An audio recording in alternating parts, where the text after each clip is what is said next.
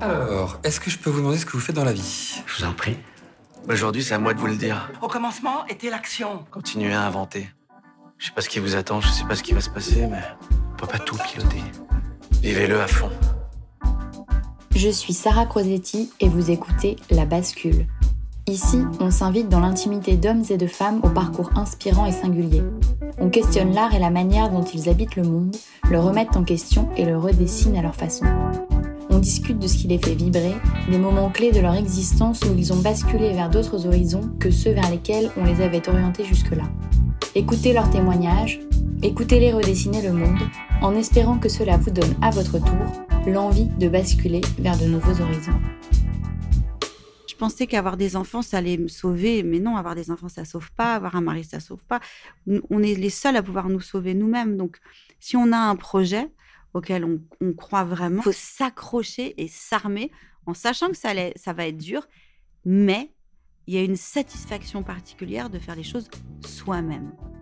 Aujourd'hui, je rencontre Elsa Wolinski, ex-journaliste de mode, auteure et créatrice de la marque de vêtements engagée Sisterhood, avec laquelle elle reverse une partie des fonds à des associations contre les violences faites aux femmes.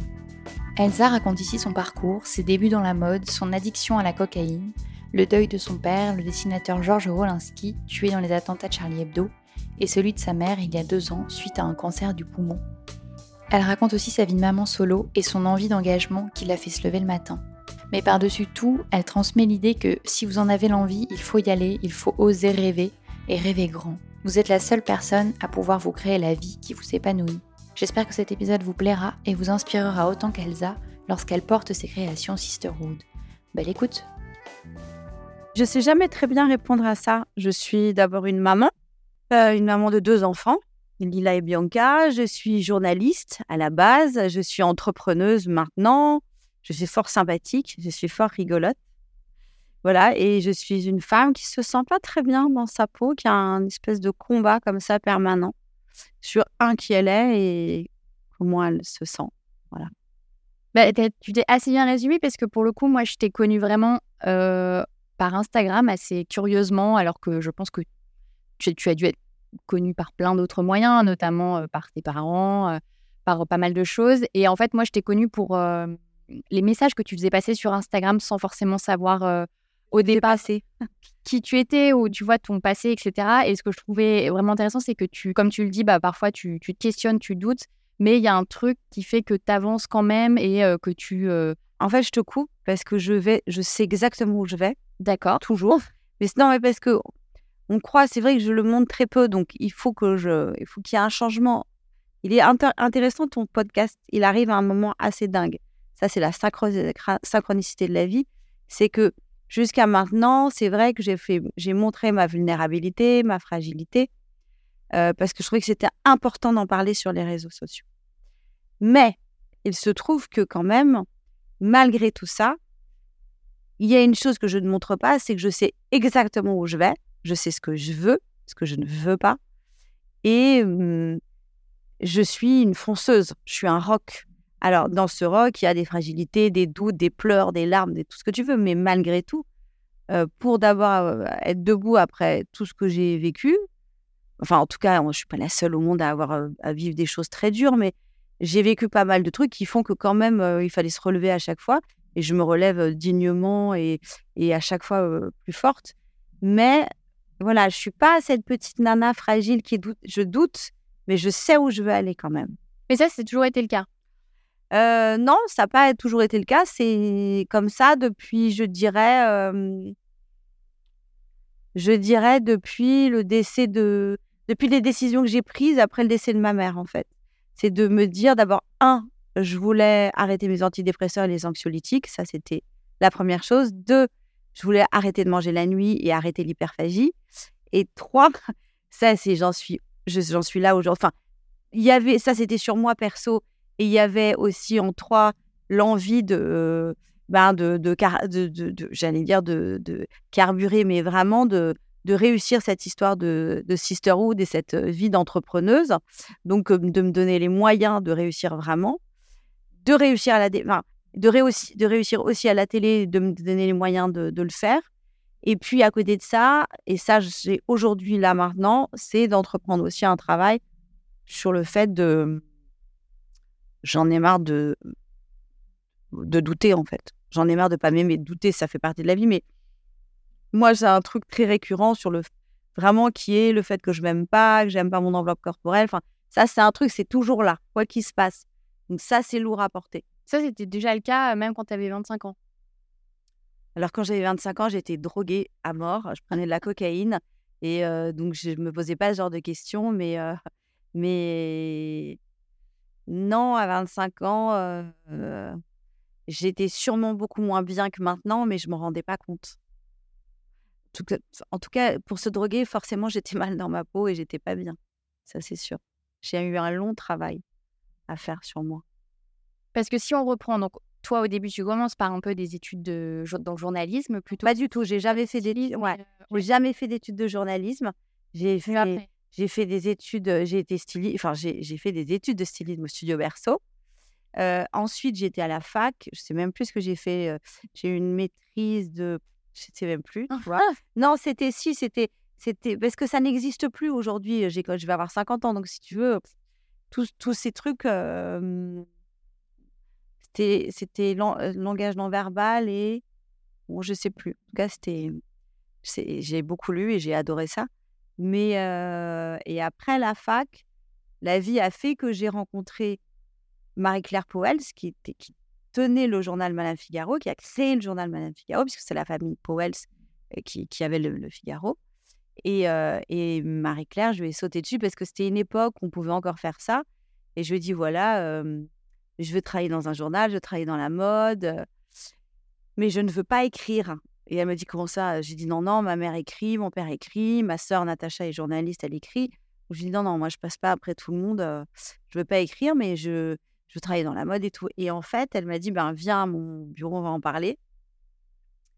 Et en fait, j'ai entre temps j'avais une idée qui était de, de partir dans les festivals, de faire un peu ce qui se fait complètement aujourd'hui, mais on le fait maintenant dans les vlogs, enfin, ça se fait sur Insta, mais c'était de le faire par écrit. Qui était, je partais dans les festivals, ça s'appelait Elsa perdu à Cannes, à Venise, à Deauville pour le, le, film américain. Et en fait, je lui ai dit ça, je lui ai dit voilà, écoute, moi, ce que je veux, c'est de la place dans un journal. Je fais les photos et les textes et j'amène tout le monde avec moi dans un festival. Donc, je racontais ma vie dans les festivals. Et j'ai fait ça très jeune. en fait. Ah bah c'était dingue. Bien sûr, c'était avant-gardiste, ouais, c'était super. Et je je fais j'ai fait ça de de 20 à 25 ans. Ensuite, j'ai travaillé à la télévision. Enfin, après, j'ai été un peu attachée de presse. J'ai travaillé, j'ai été engagée par Dominique Farrugia sur Comédie. J'ai été engagée euh, sur Paris Première par Michel Field. Enfin voilà, j'ai toujours fait plusieurs petites choses. Mais là, tu savais, quand tu dis oui, j'ai toujours voulu, enfin, j'ai toujours su ce que je voulais faire. Là, aujourd'hui, je sais ce que je veux faire. Mais à l'époque, c'était plus. tu avais savais que je voulais être journaliste. Non, non, je savais que j'ai, je savais pourquoi j'étais bonne. J'étais, je suis très bonne dans la com. Je suis très bonne pour raconter ce que je vois. Je suis en même temps très peureuse et en même temps j'ai la niaque. Donc je vais, tu me faire une porte, j'y vais quand même. donc je savais que j'étais maline et que je pouvais me débrouiller pour faire plein de choses. Moi, j'avais des parents, évidemment que j'avais des parents qui étaient un peu célèbres, qui, qui, qui, pouvaient m'ouvrir des portes. Mais ils n'étaient pas là-dessus, ils ne voulaient pas du tout m'aider. Donc, il fallait que je me débrouille vraiment pour trouver, trouver quelque chose. Tu n'étais pas pistonnée, quoi Bah, si, parce que je suis pistonnée de l'âge. Enfin, avec mon nom. Je ne suis pas pistonnée parce que mes parents n'ont pas appelé. mais je ne peux pas me permettre de dire que je ne suis pas pistonnée, puisque de toute façon, quand tu portes un nom, que tu arrives quelque part, en général, on t'écoute un peu plus que les autres. Ça, c'est sûr, c'est une réalité. Et après, tu disais que tu voulais pas écrire, mais finalement, tu t'es quand même vu. Non, j'ai jamais voulu écrire. Et c'est Mike Laposte qui m'a dit si, il faut que tu écrives. Et donc, j'écrivais des tout petits textes dans lesquels je racontais ma vie. ensuite, dans le Mané Figaro, il y a eu aussi. C'était plus. Il y a eu une autre rubrique que j'avais créée. tout ça avec Ségolène Vacrenier, qui est toujours Madame Figaro et puis après, j'ai été engagée à Point de Vue. Et là, je suis devenue journaliste beauté pendant 15 ans. Entre tout ça, je me suis droguée. Entre tout ça, j'ai eu un premier mari. Je suis tombée dans la drogue. Et c'est important pour toi quand même de, enfin ça de. Bah, c'est important dans, dans ta vie. Bah, quand tu tombes dans une dans la drogue, c'est pas je prends deux pets. Et je tombe dans la cocaïne. Oui, c'est important dans une vie parce que c'est une fracture. Parce que quand tu te drogues, tu vas pas travailler de la même manière. Oui, t'as Pas l'impression qu'il y a quand même un avant, un De après. toute façon, c'est pas une impression. Il y a un avant, un après pour tout le monde, ou alors c'est des gens qui ne se rendent pas compte de ce qu'ils ont vécu ou qui sont toujours dedans. Mais euh, il y a forcément un avant-après, il y a une remise en question, il y a des chutes. Quand tu te drogues, tu chutes. Donc ensuite, il a fallu remonter la pente, il, a fallu euh, travailler sur soi. euh, pourquoi, pourquoi je fais ça. Oui, bien sûr, c'est important, puisqu'en plus, la drogue, elle amène le sucre, le sucre amène l'hyperphagie. Enfin, ça, c'est des choses qui ont, qui ont, qui sont ancrées dans ma vie, quoi. Et c'est quoi le, bah, justement le moment de bascule où tu as un espèce de déclic sur ce sujet-là et Sur la drogue, Ouais. bah, c'est ma fille, je suis tombée enceinte. Du jour au lendemain, j'ai arrêté. Ça a été simple. Donc c'est possible. Non, je dis pas que c'est possible parce que c'est très. Moi, c'est possible parce que moi, c'est comme quand là, j'ai décidé d'arrêter les antidépresseurs, les anxiolytiques du jour au lendemain. Ah, alors après, je suis allée dans une clinique, j'ai réfléchi, enfin, j'ai été accompagnée, mais moi, j'ai un mental qui permet de, de, faire ça. Après, je te dis ça, j'ai pas le mental pour arrêter de manger du chocolat, hein, tu vois? Donc, mon mental, je l'ai quand ça m'arrange, mais, mais oui, il faut avoir du caractère. Et ça, du caractère, j'en ai quand même. Mais ça, ça transparaît aussi dans, je trouve, dans ce que tu postes, dans la façon dont tu écris aussi sur, euh, sur ton compte. Ça, c'est un truc que tu as, que as toujours eu, le fait de, tu vois, cette force mentale, ou c'est un truc qui t'a été développé par tes épreuves? Non, oui, c'est arrivé après l'attentat. Jusqu'à l'attentat, euh, je me sentais vraiment. Bon, j'avais mes, j'avais mes enfants, donc j'étais très heureuse d'être maman. Ça, c'est un truc. je- depuis très très jeune, je voulais être maman. C'était très important pour moi. Mais j'étais très peu sûre de moi. J'avais eu des hommes toujours avec des forts caractères où je me cachais derrière eux. Derrière eux. J'étais pas du tout, j'avais pas, j'avais aucune confiance en moi, mais aucune. Et c'est vrai que à partir du moment où il y a eu l'attentat, j'ai décidé de montrer. Enfin, quand je me suis mise à parler, je me suis rendu compte qu'on m'écoutait, en fait. Et quand j'ai écrit la lettre, par exemple, elle m'a demandé d'écrire une lettre après l'attentat, cette lettre qui a fait le tour du monde, ben, cette lettre, en fait, elle m'a vraiment permis, moi. Alors, c'est une lettre que j'ai écrite comme ça dans un souffle. Ça m'a permis de voir que finalement, euh, quand j'écrivais autre chose que de la beauté, ben, je, je- je pouvais être appréciée. Parce que la beauté, c'était plutôt un truc où, comme une prison dorée. Parce qu'on l'oublie aujourd'hui, mais moi, quand j'étais à point de vue, euh, effectivement, je faisais des voyages de dingue. J'étais une journaliste, euh, ce qu'on appelle A, A+, quoi. J'étais invitée partout. euh, mais Mais c'est ce que c'est Claire Toudard qui, dé- qui décrit ça dans féminin. tout à fait. Ben, c'est ça, ouais? C'est ça, mais c'est c'est ça. Bon, après, Claire, elle a une. On n'a pas du tout eu le même parcours, mais, mais c'est vrai. Et, et- et j'étais une journaliste, où j'ai ouais, j'étais invitée partout, j'avais plein de cadeaux, j'avais plein de trucs. À un moment, euh, c'est vrai que j'en avais marre d'écrire sur la beauté, même si j'ai rencontré des. Il y a vraiment un univers de journalistes femmes euh, euh, extraordinaire. Enfin, vraiment, c'était l'univers de la beauté, c'est difficile parce que euh, c'est des scien- c'est scientifique. Enfin, c'est des filles qui racontent pas n'importe quoi. Et du coup, j'ai été. voilà, j'ai vécu des belles époques avec toutes ces journalistes. Mais c'est vrai qu'à un moment, à partir du moment où il y a eu l'attentat, j'ai eu envie de, de, de raconter autre chose. Et ça a marché quand j'ai raconté autre chose. Ouais, ça a été ok, ça a été vraiment ton déclic. C'est à partir de là où tu as commencé à écrire. euh, Parce que tu avais commencé à écrire avant. Hum, Pas beaucoup. J'écrivais des petits trucs, mais j'avais pas. J'étais engagée, j'étais. Mais c'est moi, à partir de l'attentat, j'ai vraiment commencé à prendre la parole. Il y a eu quelque chose qui était. Ouais, c'était important pour moi. Tout d'un coup, je sais pas, je me suis révélée aussi. Hmm. Et pour les, les gens qui qui ont pas forcément euh, la malchance de vivre ce genre de choses, euh, qu'est-ce que tu peux conseiller justement pour les profils qui sont un peu comme ça, notamment les femmes, tu vois, à pas oser s'exprimer ou, euh, ou alors se réfugier derrière, derrière un mari, comme tu dis, qu'il y en a beaucoup aussi dans les, dans les gens qui écoutent? Ouais. Moi, je crois qu'il faut. Hum, Je crois qu'il faut pouvoir se regarder dans la glace et se dire Ok, si j'ai envie de faire ça, je vais le faire. Vas-y, vas-y, je me regarde. Je me regarde, ok, je suis pas mal en fait. Il faut que la personne, il faut que vous puissiez vous parler à vous-même. Parce que convaincre les autres, il faut être convaincu soi-même de ce qu'on veut faire. et de qui on est. Mais c'est très difficile. Je vois très bien parce que moi, je pensais qu'avoir des enfants, ça allait me sauver. Mais non, avoir des enfants, ça sauve pas. Avoir un mari, ça sauve pas. On est les seuls à pouvoir nous sauver nous-mêmes. Donc, si on a un projet auquel on, on croit vraiment, il faut se préparer. Il faut se dire que ça va être dur déjà, parce que c'est pas simple. Hein, euh, tu vois, c'est pas tout rose. hein, avoir une marque, par moi, la, enfin, la mienne, elle est solidaire et engagée. Donc, c'est double prob- problème Ouais. mais c'est pas du tout. Enfin, faire des vêtements, par exemple, c'est c'est l'enfer. C'est vraiment 90% d'emmerde et 10% de plaisir. Et ces 10% de plaisir, c'est que parce qu'on reverse.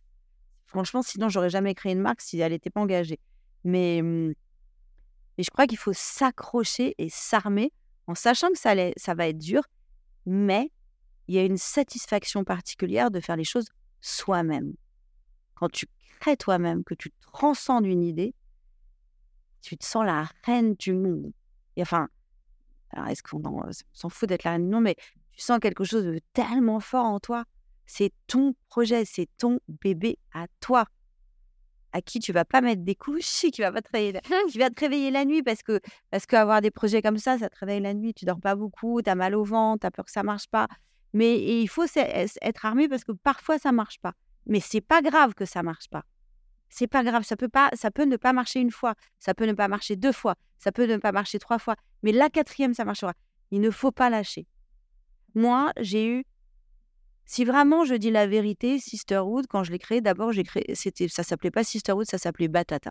Oui, parce qu'on va y venir, mais du coup, c'est la marque que tu as créée. La marque que j'ai créée, qui est une marque engagée, qui est solidaire engagée contre les violences faites aux femmes et aux enfants, on reverse 4 euros sur chaque vêtement qu'on achète. C'est énorme. C'est pas on reverse euh, 10% de, de la fin d'un truc potentiellement qu'on a gagné. Non, c'est 4 euros de chaque vêtement que vous achetez. Donc c'est beaucoup. Dans la, dans la comptabilité d'une petite marque, ça joue énormément. Donc on ne peut pas avoir une évolution forte. on est obligé d'évoluer très doucement si on veut continuer à être engagé comme on l'est. Mais quand je l'ai créée, cette marque, au départ, ça s'appelait Batata. Je l'ai créée avec un homme que j'aimais. Ça s'est très mal passé avec cet homme-là. Donc, ensuite, il a fallu changer de nom. Ensuite, il y a, eu, j'ai créé Sisterhood avec une autre équipe. Ça s'est aussi mal passé avec cette équipe. Aujourd'hui, j'ai réussi à faire évoluer Sisterhood avec Raphaël, qui a été avec moi pendant trois ans et qui aujourd'hui quitte l'aventure. Enfin, voilà, il faut savoir que c'est c'est extrêmement compliqué. On se, sent souvent seul au monde face à, à notre idée, à douter. Mais si tu as ça dans tes tripes, si tu as ça dans ton ventre, ben, tu lâcheras pas en fait. Et c'est si tu lâches pas que ça va tenir. Et si ça tient pas, moi je crois aussi beaucoup à ça, c'est si ça marche pas et que tu dois arrêter, mais c'est parce que demain, il y a un autre truc qui t'appelle. Et donc, moi, vraiment, je crois, à chaque fois que j'ai eu des trucs très durs, très douloureux, ou qu'il y avait une porte qui se fermait, c'est qu'elle devait. C'est voilà, c'était pas possible, mais deux jours après, il y avait un truc qui me prouvait que, en fait, le chemin, il n'était pas là où je pensais qu'il était.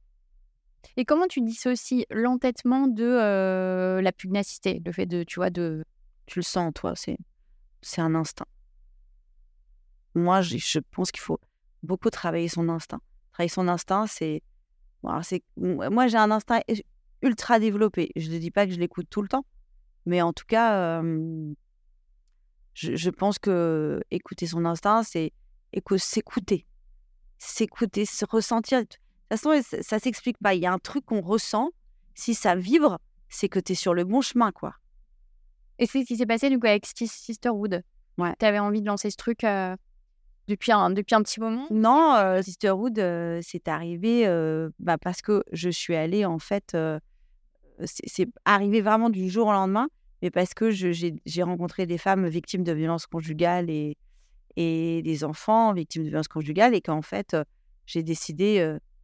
Après, il y a des choses qu'on voit, on peut peut pas fermer les yeux. Donc, il y a des moments, on rencontre des femmes, on rencontre des choses, où tu rentres chez toi et tu te dis, ben, je m'en fous, je continue ma vie où tu rentres chez toi et tu te dis, ben, non, je continue pas ma vie parce que tu peux, je peux pas la continuer. J'ai vu et j'ai entendu des choses qui me, qui me touchent particulièrement et, et je refuse de ne pas les aider, en fait. Et moi, aujourd'hui, mon choix, il est fait, il est comme ça. C'est-à-dire, moi, ce qui me fait vibrer et ce qui me fait me lever, c'est d'essayer d'avoir cette sensation que je que j'accompagne des femmes pour les aider ou que en tout cas je vais lutter contre des inégalités qui sont pour moi extrêmement enfin insupportables. Mais il y a que ça qui m'intéresse. C'est parce que c'est assez difficile à trouver. Euh, parfois c'est aussi par tâtonnement, tu vois. Parfois il y a des gens qui savent qui me disent mais en fait moi je, je sais que je suis pas bien là où je suis, mais je sais pas où je veux être, je sais pas comment trouver euh, une autre voie possible. Pas non, moi je savais ouais. Moi, je savais que c'était les vêtements. Après, non, après, moi, j'ai cherché un moyen, mais Il y a l'instinct dont tu parlais. moi, oui, à l'instant. Après, moi, j'ai cherché un moyen de, je cherchais un moyen facile de reverser, enfin facile. Je, je voulais reverser de l'argent euh, tous les mois. Donc, je, il fallait que je trouve quelque chose pour reverser de l'argent tous les mois. Euh, voilà. Après, moi, j'avais fait le studio berceau, donc je me suis dit, bon, bah, je vais faire de la mode. Puis j'avais déjà fait des culottes après l'attentat. euh, C'était une idée que j'avais eue avec mon père. Mais, euh, mais oui, non, c'est l'instinct. Après, c'est sûr que c'est très difficile de savoir. Moi, quand j'ai quitté Point de Vue, je quittais une vie de luxe hein, pour, euh, pour, un, euh, pour une vie d'entrepreneuse qui est pas du tout une vie de luxe, qui n'est une vie que de galère. hein. Non, Sisterhood ne me fait pas vivre parce que sinon je vivrais extrêmement mal. Euh, L'idée de Sisterhood, c'était que je me rémunérais pas parce que je voulais que ça soit, mais ça, c'est possible que parce que j'avais mis un peu d'argent de côté. Maintenant, ça allait plus. Donc, je vais être obligée de repenser euh, euh, justement Sisterhood. on va voir comment on peut faire. Mais non, non, c'est pas du tout. Alors, si Sisterhood, si je devais vivre de Sisterhood, je serais très, très inquiète. Ben non, mais parce que c'est une petite marque, elle a trois ans. Quand on crée une marque, euh, on vit pas de sa marque. euh, je connais très peu de gens qui vivent de leur marque. euh, si c'est au bout de 4-5 ans, quoi. Au bout de 3 ans, alors si- ça a eu un succès monumental, enfin, tu vois. Oui, non, mais tu fais bien de le dire parce qu'il y a plein de gens qui qui, qui se rendent pas forcément compte du temps que ça prend aussi de tu vois d'avoir un et qu'il vaut mieux parfois commencer par un side project par exemple et, euh, et voir où ça te mène. C'est pour ça que je pose souvent la question aux, aux interviewés, tu vois, de, de quoi ils vivent euh, par rapport à leur, à leur projet. Donc toi, effectivement, c'est quelque chose qui est plus de l'ordre de... Non, mais moi, c'est différent parce que moi, j'ai 5 ans, je vais avoir 50 ans. Moi, je vais avoir 50 ans, je suis installée, j'ai mis des enfants. Enfin, une jeune qui se lance, elle peut faire un petit boulot à côté et puis elle peut une. euh, Moi, je suis une maman seule avec deux enfants euh, qui créent des choses. Non, non, c'est pas simple du tout. Hein, pas simple du tout. Non, non. C'est sûr qu'il faut s'armer de beaucoup de courage. Mais les marques qu'on fait, souvent, c'est des femmes qui, c'est des danseuses. Elles ont ça, mais parce qu'à côté, elles ont un train de vie qui peuvent leur permettre d'avoir une marque comme ça. Ça dépend. Ça dépend de quel est ton chemin, en fait. Après, il y a plein de jeunes. Je pense que pour les jeunes qui en veulent, qui veulent y arriver, bon, bah, le parcours, est différent. Moi, j'ai été, j'ai décidé d'être entrepreneuse à 45 ans. Donc, euh, c'est pas le même parcours. Oui, oui, mais effectivement, euh, t'es es vraiment typiquement dans la cible des gens qui écoutent, tu vois, et c'est pour ça que ton parcours est intéressant aussi parce que, comme je te dis, c'est pas forcément tout blanc ou tout noir, et je pense qu'il y a plein de nanas qui ont qui sont plus forcément bien dans leur boulot, mais de là à le quitter, c'est compliqué parce qu'elles ont aussi des enfants. Mais du coup, ton, ton exemple d'avoir quand même quelque chose qui t'anime à côté, tu vois, c'est vraiment, je pense que ça peut être inspirant. Après, moi, je peux pas. je- moi, j'ai jamais fait non, des trucs en fonction du marketing. Aujourd'hui, il y a plein de podcasts qui existent sur l'entrepreneuriat, sur comment créer ta société, sur quels sont les, trucs à pas faire. La plupart des jeunes que j'écoute, c'est des jeunes qui sortent d'école de commerce. Donc évidemment, si tu as fait une école de commerce, que toi, tu as un truc très marketé, bah, ça va. Déjà, tu as une idée très précise. Moi, je suis très fouille, je suis très bordel, je je fais tout à l'instinct, je fais tout avec un grand cœur.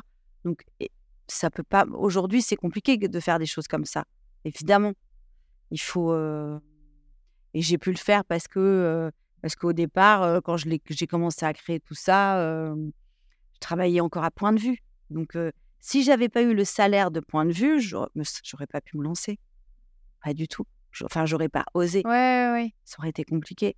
Et après, le jour où j'ai décidé de quitter Point de Vue, ben, je- ça faisait 15 ans que j'étais à Point de Vue, donc j'ai une, une- une petite somme pour pouvoir continuer. Mais sinon, comment j'aurais fait pour payer mon loyer? Non, c'est compliqué. Bien sûr que c'est des choix. C'est des, des putains de choix de vie difficiles.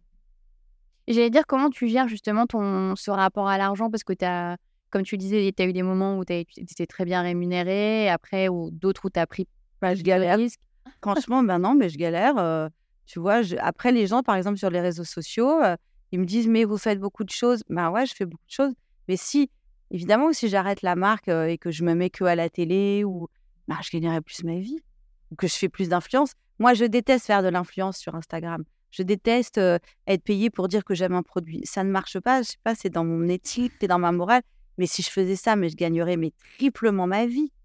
Aujourd'hui, euh, les marques sont prêtes à payer des ponts d'or pour, pour dire qu'on aime un produit, pour faire des pauvres stories. Donc, donc non, après, non, je galère. Ouais, bien sûr, je galère. la télé, on n'est pas non plus payé. donc, du coup, je suis obligée de faire beaucoup de projets pour pouvoir. Mais c'est pas un truc qui te freine? C'est pas la sécurité. C'est pas. Moi, je fais pas partie de tous ces gens. C'est pas ça qui me stimule. Moi, ce qui me stimule, c'est c'est le cœur, c'est d'aider, c'est la passion, c'est la générosité, c'est les échanges. Donc, par exemple, créer une marque, comme je suis un peu influente sur les réseaux, j'aurais très bien pu demander. Il y a, il y a des, des, sociétés qui existent, qui font des, qui créent des marques de vêtements pour les influenceuses. Elles ont rien à faire, elles, mettent juste leur nom. J'aurais pu faire ça. J'aurais pu prendre une usine, prendre des gens, ils choisissent tout, ils font tout, et moi je mets juste mon nom. Non, moi j'ai pas envie. J'ai envie de créer, j'ai envie de participer, j'ai envie de, de, toucher les tissus. J'ai, euh, non, je suis pas comme ça, pas du tout. Mais parce que moi j'ai, je suis stimulée par cette envie de, de challenge, d'avancer en permanence en fait. Et parce que tu te connais assez bien finalement tu sais assez bien ce qui est ton moteur en fait. Ben, je sais pas, jusqu'à maintenant, mon moteur, c'était de manger du chocolat. tu vois, aujourd'hui, et que mes enfants soient heureuses. Bon, après, euh, évidemment, enfin, voilà, des moteurs, ça dépend des, ça dépend des moments. Mais est-ce que sur le process d'introspection, euh, tu t'es fait aider parfois ou tu as vu des gens qui ont pu te faire avancer, tu... enfin, quelles que soient les thérapies Moi, je suis aidée, quoi qu'il se passe. Euh, alors, quand tu dis par exemple le mot process, je sais même pas ce que ça veut dire, parce que moi, ça rentre même pas dans mes. Bah, c'est apprendre à toilette, quoi. Voilà. mais, mais ce mot-là, par exemple, il est pas du tout dans ma manière de penser ou d'être, ou c'est pas du tout mon truc. Mais oui, je suis aidée parce que je pense que c'est extrêmement important d'avoir des gens qui vous entourent pour, mais rien que pour faire un espèce de, de punching ball d'idées. Donc oui, moi je travaille toujours avec un pôle de gens mais après, j'ai j'ai un coach qui m'aide. Bah, d'abord, j'ai un psy. Ensuite, j'ai un coach qui m'aide. pour, il s'appelle Roger. Il est assez connu sur les, sur les réseaux sociaux. Il aide beaucoup de gens. mais j'ai un coach ouais, de boulot. Enfin voilà, je dépense de l'argent. Payer des gens qui vont me stimuler et qui vont me. Mmh, qui vont, quand je suis en baisse, quand je suis en doute, qui vont me regonfler pour que je retourne à la guerre. Non, non, mais c'est c'est intéressant aussi de. Parce que tu as beaucoup de gens qui ont des aides enfin, extérieures, qui t'aident justement parce que tu peux pas tout faire toi-même. Et c'est bien. Non, après, il faut une équipe. Quand tu as une marque, de toute façon, il faut une équipe. Tu peux pas tout faire toi-même, non, ça c'est sûr. Non, non, mais plus sur, sur, sur, tes questionnements. Tu vois, moi, je trouve que, que c'est vraiment presque impossible de, de tout faire toi-même. Ah ben non, non, ça, oui, ça c'est sûr, c'est impossible. Non, non, ça c'est sûr qu'il faut se faire aider. Bah, après, chacun, tout le monde n'a pas les moyens de se faire aider, donc c'est pas simple non plus. Moi, pendant longtemps, j'ai cru que se faire aider, c'était très, être très égocentré sur soi-même. Donc du coup, moi, j'avais pas envie d'être centré sur moi, donc je me faisais pas aider. Ben, finalement, le, depuis que je vois un psy, j'ai arrêté mes antidépresseurs, j'ai arrêté mes anxiolytiques, je suis plus dans mon sur mon chemin, quoi. Parce que les antidépresseurs, c'était lié à, ta, à ta prise de, de drogue ou non Non, bah, c'était lié à la vie. Enfin, si tu sais, aujourd'hui, il y a, je sais pas combien de nombre de gens qui sont sous antidépresseurs et qui ne te le disent pas. Tu vois, enfin, je c'est même presque inquiétant. Donc, et puis de toute façon, même, alors moi, alors je parle même pas des femmes de mon âge qu'on met sous antidépresseurs parce qu'elles sont en ménopause. Donc, ça, c'est complètement aberrant. Donc, donc non, moi, j'avais envie d'être sans sans filet, sans filtre, sans voilà, d'aller d'aller de ressentir et de pas avoir besoin d'avoir quelque chose qui va dès que je suis en panique ou que j'ai peur prendre un truc qui va me, me calmer quoi. Et ça, ça, ça, joue aussi sur ta confiance en toi? Ça veut dire qu'à côté, tu as dû bosser sur ce truc-là, le fait d'arrêter tes, tes antidépresseurs. Ouais, mais ça, oui, n'importe qui te le dira. en fait, effectivement, tout ça, ça joue sur bah, d'abord, j'ai éprouvé une grande fierté. Enfin, tu vois, tout ça, oui, ça a joué sur, sur la confiance en moi. Je, j'ai plus confiance en moi aujourd'hui. Bah, c'est sûr que quand tu, tu vois, quand tu fais tes émissions tous les samedis, que tu es arrêté dans la rue par des gens qui passent ton temps à te dire que c'est bien ce que tu fais, que tu leur changes la vie, que tu es rigolote, que bon, bah, tu, tu commences à te dire que oui, tu vaux quelque chose. Bien sûr. C'est en faisant un peu, j'ai l'impression aussi que euh, du coup, tu prends confiance, c'est en osant parler, en osant faire des choses. Moi, je n'aime que le faire. Donc, je peux pas te dire autre chose. Moi, c'est, j'adore, j'aime travailler et j'aime le faire. Tu peux pas être paresseux fait- Enfin, il y a, tu peux pas te mentir à toi-même. Il faut savoir que si tu veux te lancer, tu peux pas être paresseux. Ça marchera pas. Ça peut, et puis ça n'arrivera pas comme ça en un claquement de doigts. Surtout pas avec la société qui nous entoure aujourd'hui. C'est dur de réussir. Et moi, je ne dis pas que j'ai réussi hein, du tout, mais en tout cas, pour moi-même, je réussis. Je disais ça ce matin à ma fille. Je j'adore ma vie et pourtant ma vie, elle a été, elle est pas si dure par rapport à. J'ai beaucoup de chance. J'ai vécu dans le sixième quand j'étais petite. Je, vis près du parc euh, euh, des buts de Chaumont. Enfin, voilà. Mais il m'est arrivé des drames, mais malgré tout, ma vie, je l'adore. Je prends le métro le matin. Je vais à, dans mon, je vais à mon bureau à la caserne. J'ai la chance d'être à la caserne. À mon âge, j'ai la chance de travailler avec des filles jeunes. Enfin, je suis très dynamique, mais maintenant, cette chance, je la cultive. Je, je ne laisse rien passer. Je suis pas du tout paresseuse. Et je suis dans le faire. Je n'aime que faire. Par exemple, mon livre, j'ai aimé le faire. Maintenant qu'il est fait, je m'en fous. C'est l'objet. Il y a des gens, quand ils écrivent un livre, ils sont en transe. C'est leur truc, c'est le truc de leur vie. Moi, pas du tout. Voilà, j'ai, je l'ai écrit, je l'ai fait, je suis fière de moi, je suis contente, c'était douloureux. Hop, on passe à autre chose. Oui, il y a dans tes valeurs, il y a effectivement la valeur travail et, euh, comme tu disais, la valeur euh, détermination, quoi, s'accrocher. euh, Bah, ça, c'est obligatoire. parfois aussi quelques échecs aussi, quoi, mais de. ouais. Bien sûr, évidemment. Tant pis. T'es obligé. Mais ça, par exemple, elle le raconte très bien euh, dans le podcast La Leçon, euh, les échecs. euh, moi, j'adore écouter des podcasts du matin jusqu'au soir sur des gens qui ont, qui ont- sur la- les, les échecs des gens parce que tu, tu te dis déjà, tu te sens un peu moins seul et puis euh, tu vois bien qu'en fait, chaque échec, ça, c'est pas des échecs en vrai. C'est juste, ça te fait rebondir, c'est des moments de vie. C'est quoi pour toi, par exemple, un des, des échecs, entre guillemets, qui t'ont fait rebondir? Le fait que mon associé s'en aille, c'est un échec.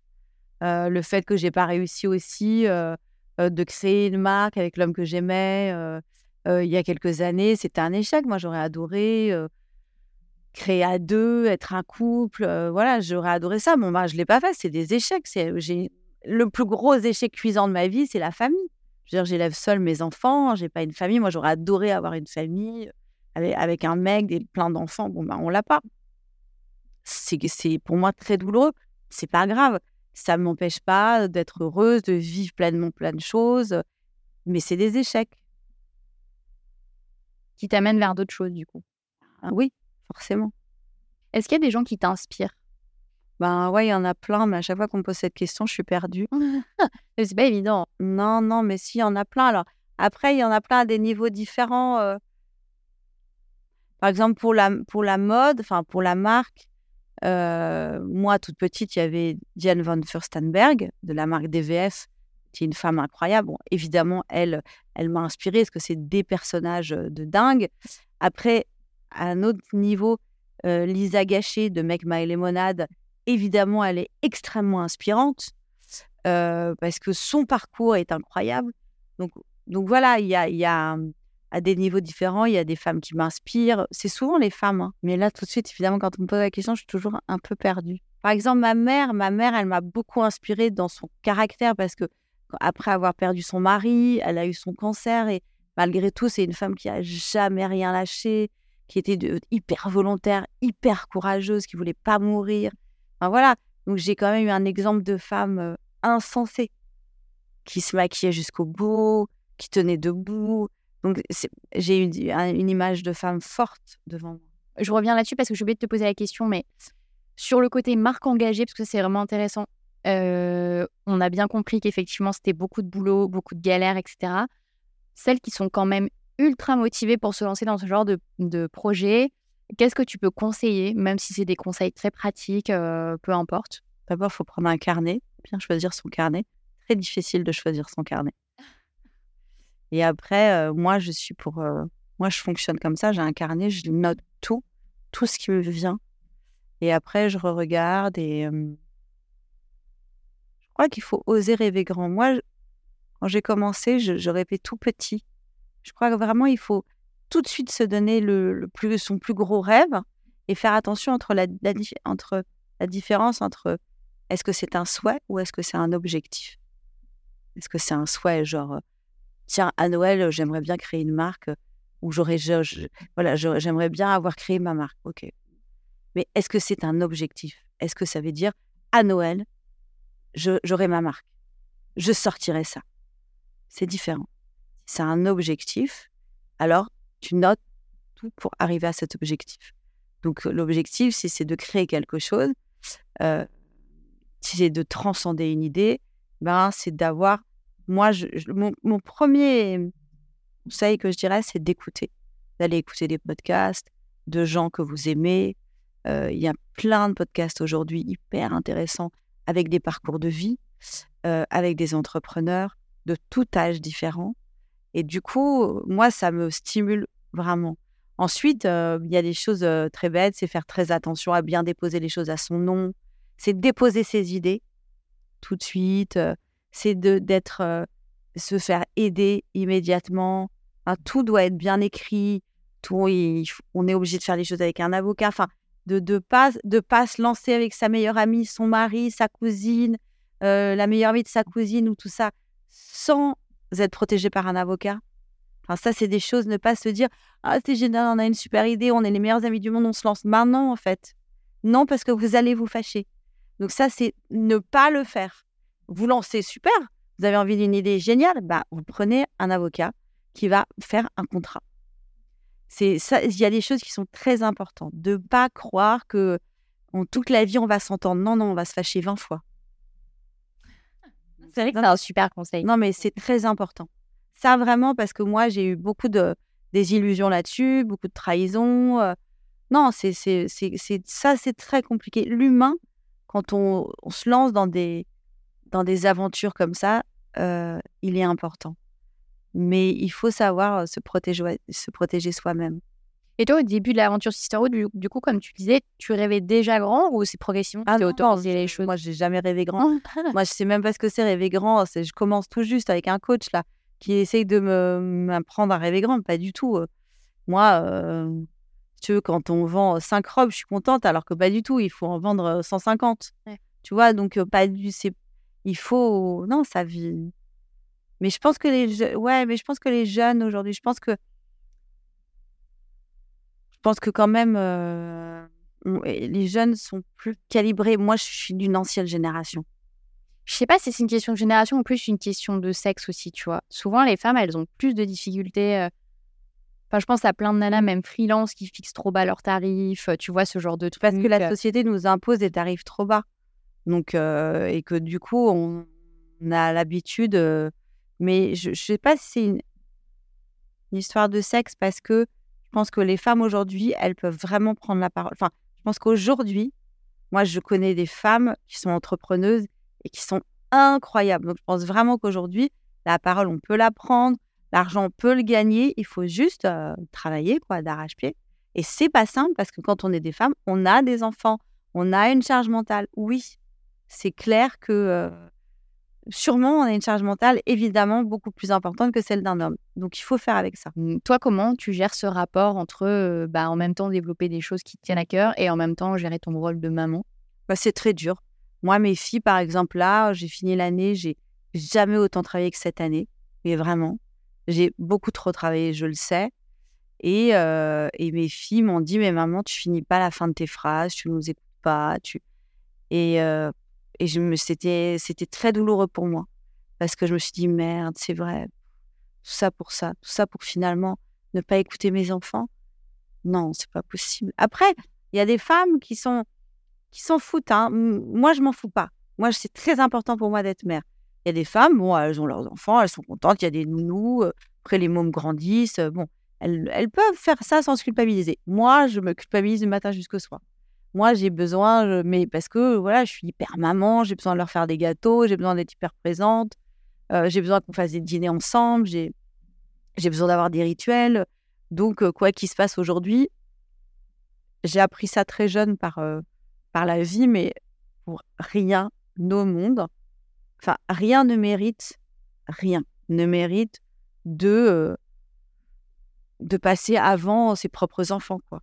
Tu vois? Enfin, pour moi, Mmh je veux dire, donc, euh, parce que souvent, tu as des urgences en permanence, tu as des trucs, genre, tu stresses, tu dis, «Oh, comment je vais faire? Comment... Moi, je passe ma vie à me stresser, mais même la télé, c'est très stressant, tu vois? Ouais. quand tu as tes enregistrements, que tu en as trois, que tu pars le matin à 8 heures, que tu sais que tu vas rentrer à 22 heures, que là-dessus, tu as tes enfants qui oublient ce que tu as à la télé et qui te disent Maman, il faut signer le papier de la, de, pour l'école, maman, je dois, j'ai, j'ai le goûter du truc. Toi, tu es là, tu es coincé, tu sais que tu es coincé. Bon, bah, il faut apprendre à se dire Ok, je suis coincé, je ne peux rien faire. Ou alors, tu passes deux, trois coups de téléphone pour euh, qu'on, qu'on t'aide.